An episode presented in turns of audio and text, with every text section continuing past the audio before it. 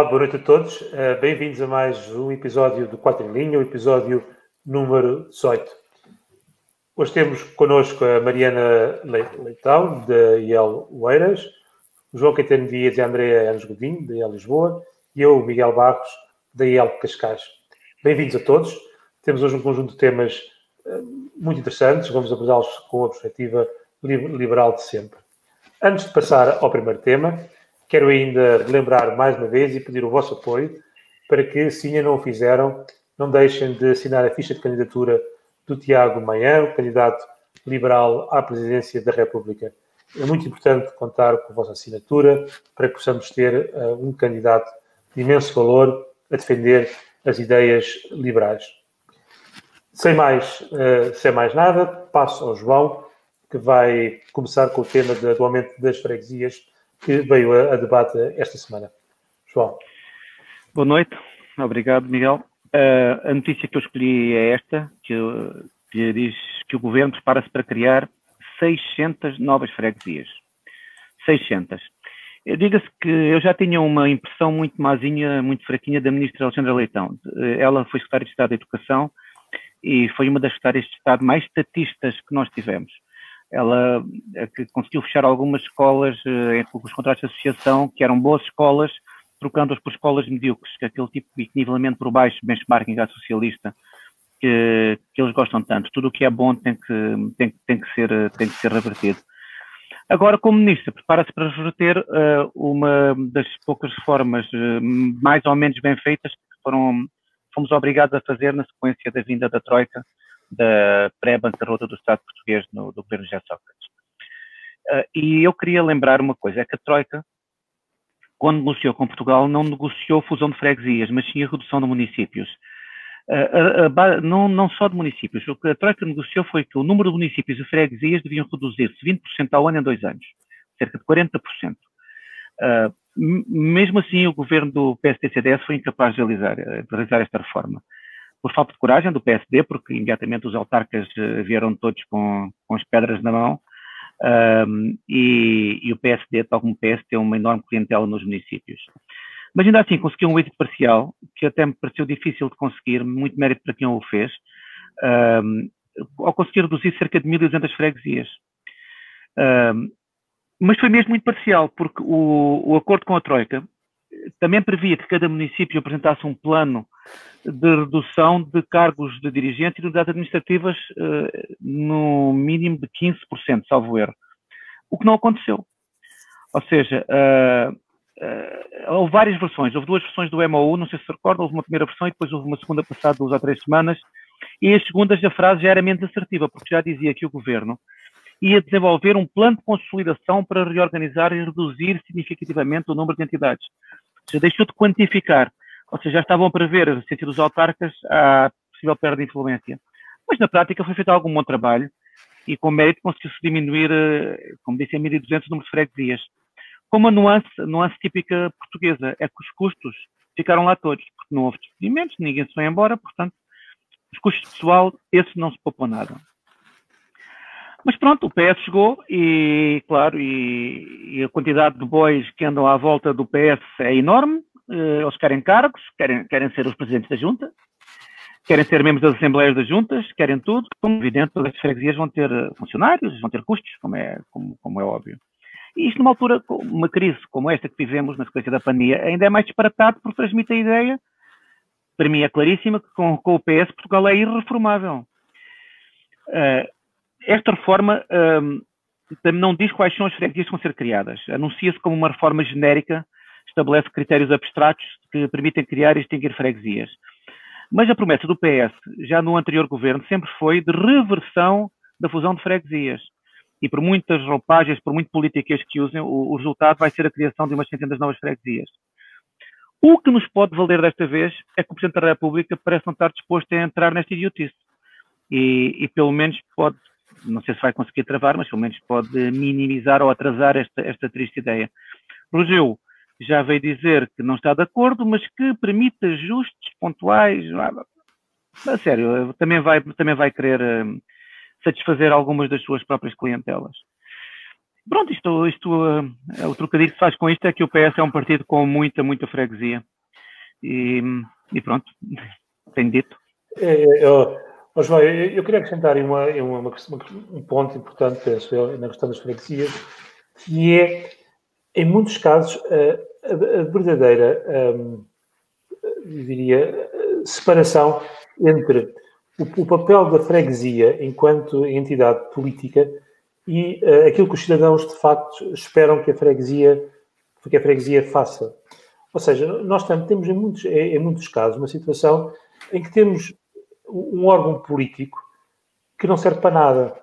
E, e enquanto mais, mais pequeno, muito, muitas vezes, a, dimensão da freguesia é, aquilo é simplesmente uma, uma fonte de custos, porque não tem dimensão para alterar o que quer que seja, não tem conhecimentos técnicos, muito, muitas vezes, para gerir determinados concursos ou determinados processos, e é uma. É, é, ficas com a percepção de que faz alguma coisa, ou, ou pelo menos é isso que se tenta transmitir, mas na prática nada muda para as populações que servem. Portanto, é, é, era uma oportunidade de agilizar todo o processo de decisão, toda a verdadeira participação dos cidadãos um, numa, na, na, nas decisões relevantes ao, ao, ao, local onde moram, mas na prática não é isso, não é isso que, que, que sucede. E tens imensas freguesias, especialmente as mais pequenas, que são dominadas pelos partidos maiores há décadas. Portanto, não, não, não há uma verdadeira pluralidade, se querem, de, de, de, de opiniões, que isso não, não é possível, uh, em função da própria maneira de, uh, de, serem, de, serem, de serem eleitas. Já agora, uh, completando, havia, antes da, da, da fusão, havia 1420 freguesias com menos de 500 habitantes. Tirando aquelas muito pequenas que são ilhas nos Açores e na Madeira, porque, na, nos Açores, especialmente, que são uma ilha e, portanto, não se pode fazer mais pequeno, ainda sobram 1400 freguesias que tinham menos de 500 habitantes. Isto não faz sentido nenhum. E depois, no, no outro extremo, tens freguesias com 50 mil uh, habitantes, que são maiores que, que, a maior parte dos conselhos em, em, em, Portugal. Portanto, tudo isto devia ser repensado e, e, e, pensado como é que tornamos isto mais eficiente para, efetivamente, prestar um serviço às populações e as populações se reverem naqueles órgãos políticos. É, é, é, é, é o que eu penso. Eu não sei, João, se quer acrescentar alguma coisa ou se a Mariana... Não, mas a Mariana, a Mariana está quero, com cara não, eu quero, até porque, porque e concordando inteiramente com aquilo que, que vocês disseram, um, e também isto já foi levantado, uh, que é o frete que, que o António Costa está a querer fazer eh, ao, ao, PCP, no fundo, que sabemos que, que, era uma, tinha muita força autárquica e deixou de ter nas últimas eleições, que agora quer recuperar, isto é quase uma moeda de troca um, para aprovações depois um, na Assembleia da República. E lá está, e também seguindo, seguindo aquilo que o João disse relativamente aos jobs para a máquina partidária, também não tenho dúvida nenhuma, isto são os quantos taxos governativos que, que é preciso distribuir pela, pela família socialista, eh, porque a máquina de facto é grande, os lugares ficaram reduzidos com a Troika e agora uh, quer-se quer -se reverter o mapa uh, para, para exatamente garantir, garantir esses, esses jobs. E, no fundo, eh, em, concreto, esta reforma não vem acrescentar nada nem suprir qualquer necessidade. E, mais uma vez, o governo em rédea solta a fazer o que, o que bem lhe convém, conforme bem lhe convém, sem haver qualquer estratégia concertada para o país. E, e lá está, continuamos o, o, terceiro mundo da Europa. Só é. acrescentar isto. Okay. Obrigado, Mariana. Mariana, sei que tu também uh, queres, queres. Só para rapidamente, se permites, se permites rapidamente, só dizer sim, uma sim, coisa. Sim, uh, no norte e no centro do país havia 110 freguesias com menos de 100 habitantes. Eh, quando foi feita esta reforma. Eu suponho que esta reforma não vai reverter as que foram fusionadas nesta altura, mas é, era um absurdo. Claro. Uhum. Verdade. Mariana, próximo tema, uh, o Tribunal de Contas. Exatamente. Uh, próximo tema, portanto, falar aqui um bocadinho sobre esta, esta novela que tem sido a, a recondução e não recondução de, do Presidente do Tribunal de Contas.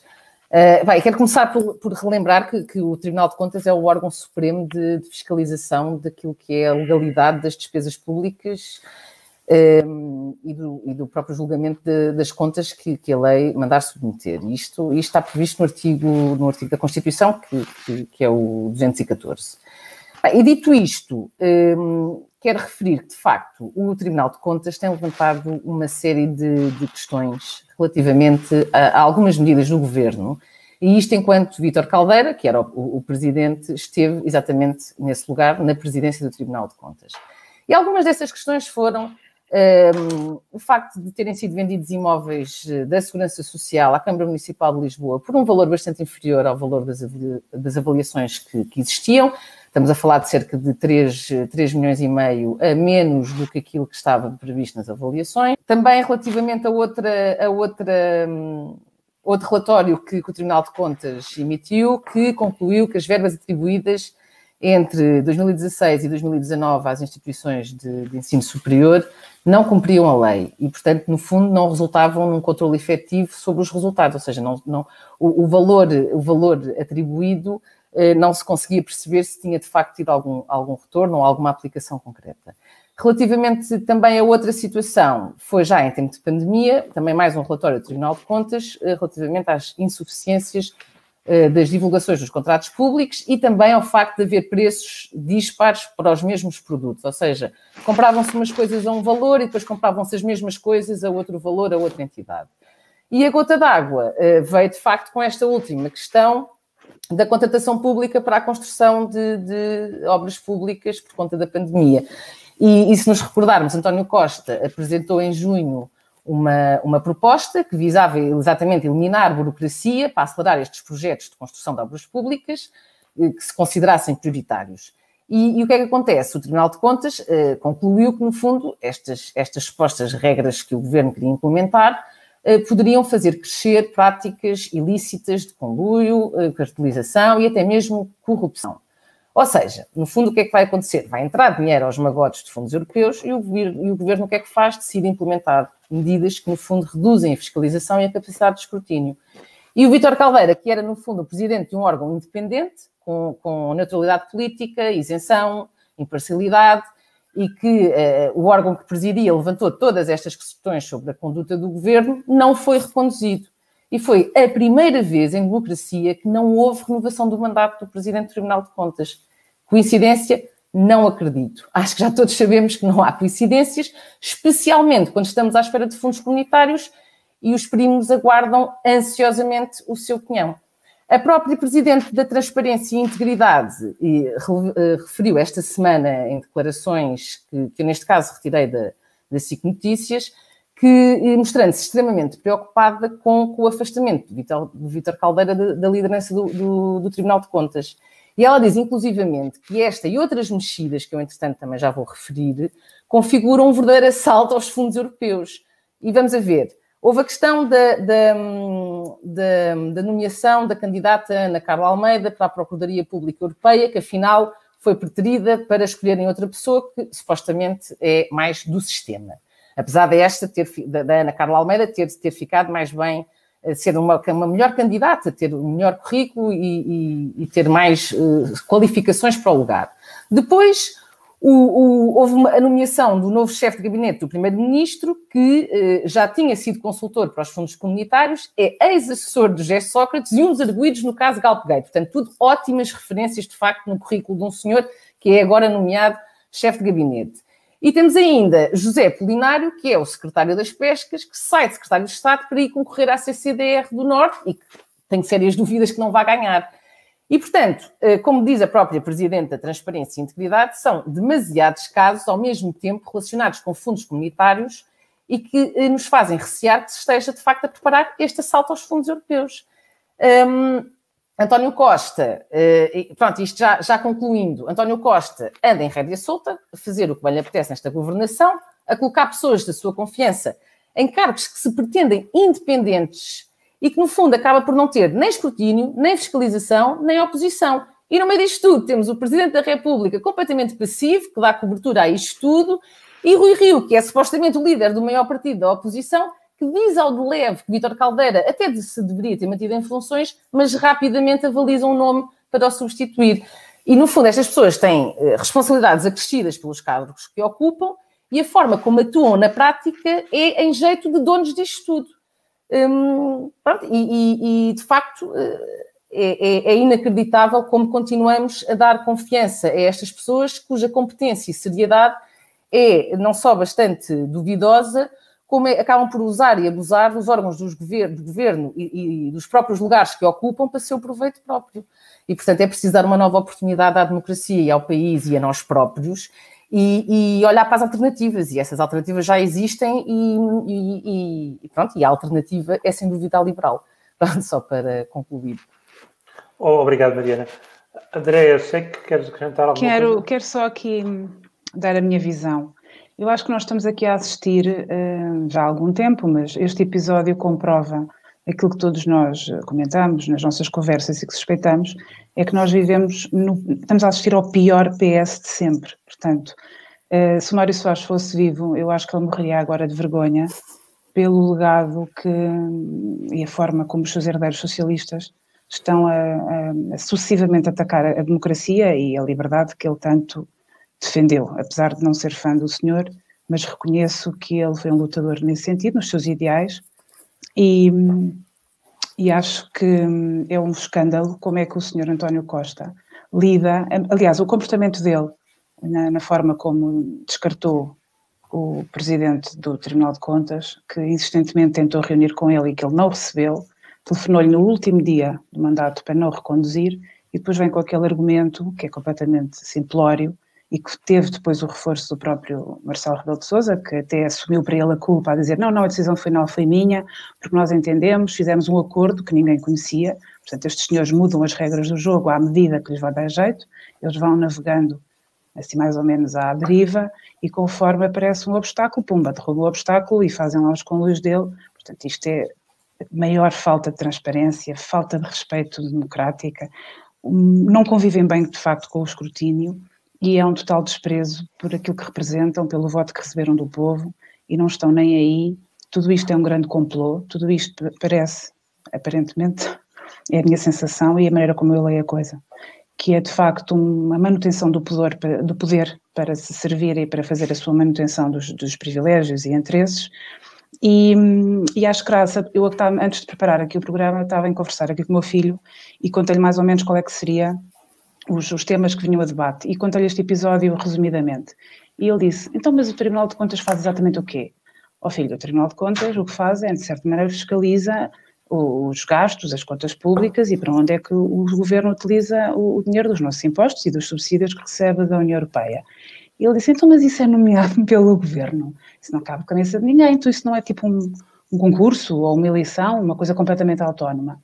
Eu acho que esta é uma excelente oportunidade para a IEL voltar a vincar e defender que, de facto, as nossas ideias neste aspecto acho que são efetivamente liberais, são transparentes e é por mais evidente que numa democracia os poderes têm que estar completamente separados. Para as coisas funcionarem tem que haver efetivamente responsabilização, fiscalização, escrutínio, mas por alguém que não esteja dentro do governo, que é para não se servirem. E como é que vamos sair disto? Não sei. E é preocupante e deixo aqui este tema para refletir como é que vamos sair disto. Não, não votaremos mesmo. É, só, só vou comentar.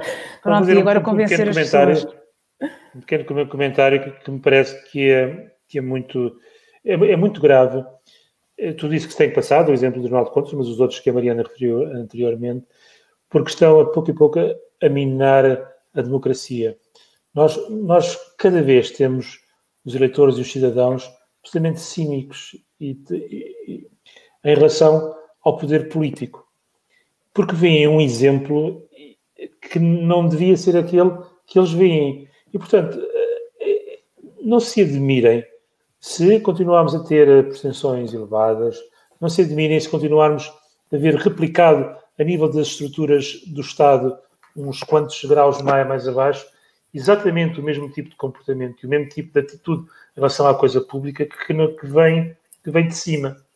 E isso é, é importante mudar e, e, na, minha, na minha opinião, a única, a única verdadeira alternativa em Portugal, hoje em dia, para mudar de estado de coisas, a iniciativa liberal, é que não há nenhum outro partido que tenha a posição que nós temos firme e justa neste, neste tema. É, é, é, é muito importante é, é real, realçar isto na minha, na, na, minha opinião.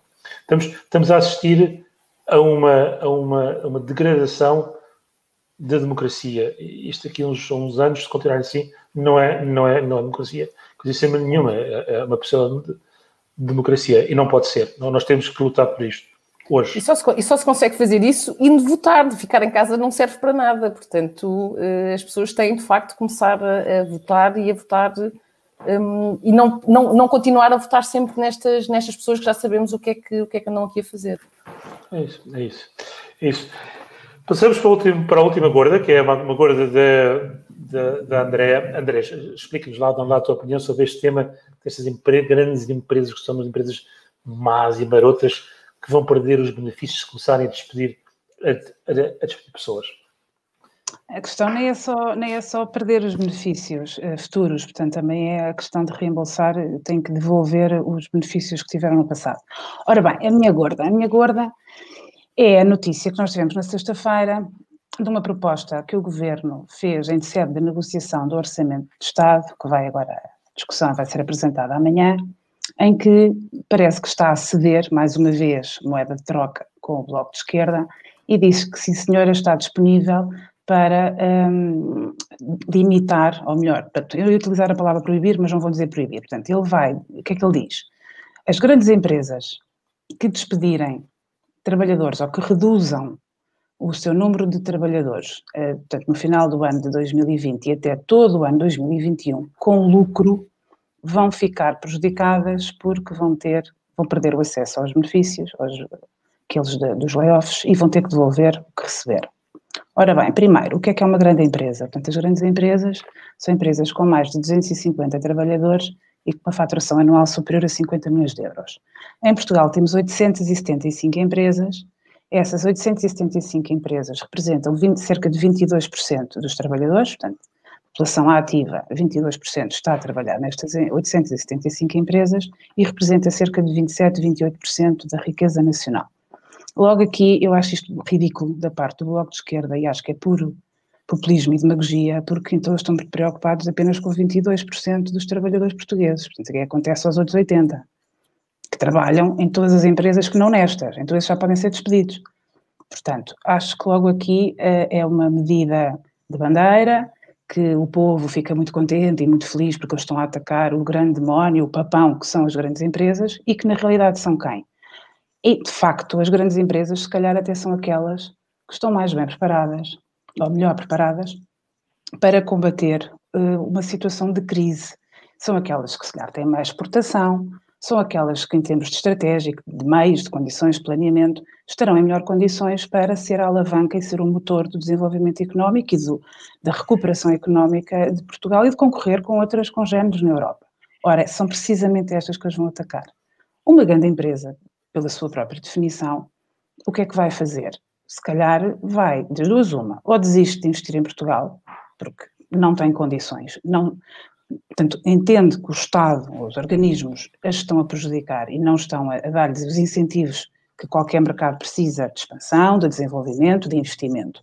Portanto, há aqui uma forte, uh, um forte risco de fuga de capitais e mais, isto aqui é, para mim é um coquetel molotov de veneno, porque então, ao tirar flexibilidade a essas empresas de se adaptarem de acordo com as necessidades do setor ou do mercado, por exemplo, uma empresa de transportes, o mercado, nós estamos num momento de bastante incerteza. Se de repente as condições alterarem, ou uma empresa deixar de ter determinadas rotas, ou prestar determinados serviços, ou produzir até determinados bens, e de facto precisa de reorganização e de reduzir alguma força de trabalho, não vai poder fazer, vai ter que manter com uh, todas as desvantagens económicas e desincentiva. Portanto, é provável que corremos esse risco. E ainda, portanto, não só não tem essa flexibilidade de adaptação às condições do mercado, que é o que, o que, o que nós defendemos, porque o mercado adapta-se quase de uma maneira perfeitamente automática, isto em termos utópicos, mas o ideal e qualquer investidor, quando quer entrar no mercado, pretende que as suas condições iniciais sejam mais ou menos aquelas e não gosta esteja, que tenham alterações de, de, regras a meio do jogo e ainda vai ter que devolver os, os benefícios que, que, recebeu. Portanto, isto é explosivo e, e o, o, passo seguinte, a meu ver, será ou insolvências ou, eventualmente, nacionalizações, que eu recordo-me que houve aqui uma altura que era no início da pandemia, isso veio a tema. Portanto, acho que nós estamos no caminho do precipício. Acho que é preocupante. Esta semana alguns países, alguns países apresentaram os seus planos de recuperação e, curiosamente, não, foi esta, não são estas as, as, propostas que eles apresentam. O que é que eles apresentam? Investimento em digitalização, simplificação dos serviços, agilização de toda a parte administrativa, até flexibilidade, precisamente mudar de setor, mudar de CAI, fazer empresas em cinco dias, redução de impostos, que é aquilo que nós tanto defendemos, porque eu, sou, eu, pessoalmente sou completamente contra eh, a atribuição direta de subsídios. Acho que os incentivos e as condições para a criação de um mercado flexível é incentivar e dar condições, mas tem que ser as empresas, elas próprias, a depois adaptarem-se e a tomarem as decisões. Não é proibir tudo e depois dar, portanto, tirar as canas e depois dar um carapau assim deste tamanho. Não, não concordo com isso. Não sei como é que vamos sair disto, não sei qual é que vai ser o futuro deste país enquanto economia julgo que a pobreza é certa, o desemprego naturalmente vai estar para ficar. E, e pronto, e é esta a minha gorda. E agora quero ouvir os vossos comentários. Qual é, é a vossa opinião? João, sei que queres acrescentar alguma coisa? Não? Bem, é, então, eu julgo que. É... uma razão. João, é, queres acrescentar alguma Sim. coisa à, à Andréia? Não, estava a comentar o que a Andréia estava a dizer e ela, eh, no, no, no, sua, na sua, portanto, quando falou disso, atribuíste a demagogia e populismo de partidos como o Bloco de Esquerda. Eu tenho mais uma razão, que é a ignorância. Basta ouvir alguns, algumas pessoas ligadas ao Bloco de Esquerda e ao PC para perceber que há uma enorme ignorância de como funciona uma economia e de como se cria riqueza. Uh, claro que também há muita demagogia, porque nós conhecemos pessoas que sabem como as coisas funcionam, mas que aproveitam-se do desconhecimento da parte de quem vota de como é que as coisas funcionam. Esta ideia de que, de que as empresas criam desemprego e que se não forem proibidas só querem despedir pessoas é um contrassenso. Porque, porque, na verdade, estas empresas contrataram todas estas pessoas sem ninguém as obrigar, contrataram porque necessitavam delas. Aliás, se nós atuarmos os funcionários públicos, que são pagos pelos impostos portados por todas as empresas e por quem nelas trabalha, todos os empregos existentes foram criados por empresas, grandes e pequenas. Uh, as empresas são organismos vivos. Nascem, crescem, morrem, umas são melhores, outras são piores. Estão sujeitas a muitos fatores externos que não controlam. Podem ser mal geridas. A má gestão até nem é crime, é má gestão. Mas as grandes empresas, em princípio, não são as mais mal geridas, porque senão não eram grandes, tinham ficado pequenas. Exato. E, e depois estão sujeitas a muitos fatores externos, como a concorrência, as crises, as mudanças tecnológicas, a legislação que está sempre a mudar, a fiscal e a laboral, às vezes são autênticos labirintos que são quase sempre feitos, porque na vida nunca trabalhou numa empresa e que nunca criou um posto de trabalho, porque se eu tivesse feito já tinha mudado muito de, de visão do mundo. Por outro lado, quando chega uma crise como a que nós vivemos, as empresas não podem aumentar impostos, não podem endividar-se indefinidamente de dinheiro à Europa, porque não é assim que funciona. As empresas dependem da evolução dos mercados, dependem da saúde financeira dos clientes e que não estão bem nesta altura. E as empresas foram, então, estão numa crise, a crise da pandemia, acontece porque é, foi uma crise imposta pelos governos, quer dizer, os, os, governos fecharam a economia, fecharam as economias, mandaram fechar as empresas, mandaram fechar tudo e mais alguma coisa. Com um pretexto, que é um pretexto que a gente pode aceitar como sendo um pretexto razoável, tendo em, tendo em atenção o desconhecimento que havia na altura do que é que poderia acontecer. Mas elas foram apanhadas neste turbilhão de, de, de fatores negativos que põem em causa a viabilidade de muitas delas. E, por outro lado, ter lucro hoje não quer dizer que tenha lucro amanhã. As empresas têm que estar preparadas para o futuro. As empresas têm os seus planos de negócio, têm as suas previsões, têm as suas expectativas. E, e muitas delas, apesar de ter lucros este ano, podem ver o ano que vem com grandes dificuldades, porque sabem que os seus clientes também estão a quebrar, que as coisas não são, não são óbvias. Este tipo de limitações são impostos por pessoas que vivem à custa dos impostos pagos por estas empresas e por quem elas trabalham. Da mim deixa-me sempre incomodado. E, e, e, o facto deste tipo de ideias ter alguma preponderância no, na, digamos, na, na, comunicação social e na opinião pública, mostra quão atrasado está Portugal e, e, qual é o nosso grande problema. É que se as pessoas não percebem que estas medidas são extremamente contraproducentes, continuam a apoiá-las. E continuando a apoiá-las, o nosso caminho não é o melhor caminho, é um caminho de descida. Aliás, estava ainda agora a ver aí, ele publicou um, agora um, um meme E é um daqueles, quer dizer, nós vemos três países de leste que em 20 anos estavam lá ao fundo, a metade do rendimento per capita de Portugal e já nos passaram. Não só nos passaram, continuam a crescer e nós continuamos a estagnar. E, e, e vai continuar assim. Não há, não há, não há maneira de, de rever estas, esta noção que as empresas são as mais da fita e o Estado é que é o bonzinho. Mas, eu, eu acrescentava uma coisa muito rapidamente. Eu imagino-me na, na posição de um dirigente político desses países que tu referiste, ou de outros, que concorrem connosco, que quando olha para a, sua, para, para a economia do seu país e pensa eu tenho que me tornar mais competitivo que os outros, olha para o caso português e pensa com este, não preciso não, não. me preocupar. Nós somos próprios que queremos ser menos competitivos que os outros. Exatamente, e portanto, e, portanto é, é, é, é, uma, é uma pena que os nossos políticos, o PS, o Bloco Esquerda e o PCP, não, não compreendam uma coisa tão básica como, como, como esta. Aliás, Queiram... no programa do governo, no, no, nos textos do programa do governo, uh, dizia-se uma coisa maravilhosa, que era, uh, nós não vamos baixar os nossos impostos, mas temos que insistir com a União Europeia que impeça outros países de tomar medidas fiscais que sejam, uh, que sejam concorrenciais com as nossas políticas negativas fiscais, ou seja, nós não queremos fazer bem, queremos que os outros façam mal. Nós só nos chafamos se os outros fizerem tão mal como nós. E é isso que se pretende, é que os outros sejam obrigados a aumentar impostos, que é para não estarem tão. para nós não ficarmos tão mal na fotografia. É, é isso. É isso. Obrigado, João. É, vamos ao, ao, último tema da, da noite, que é o tweet da semana.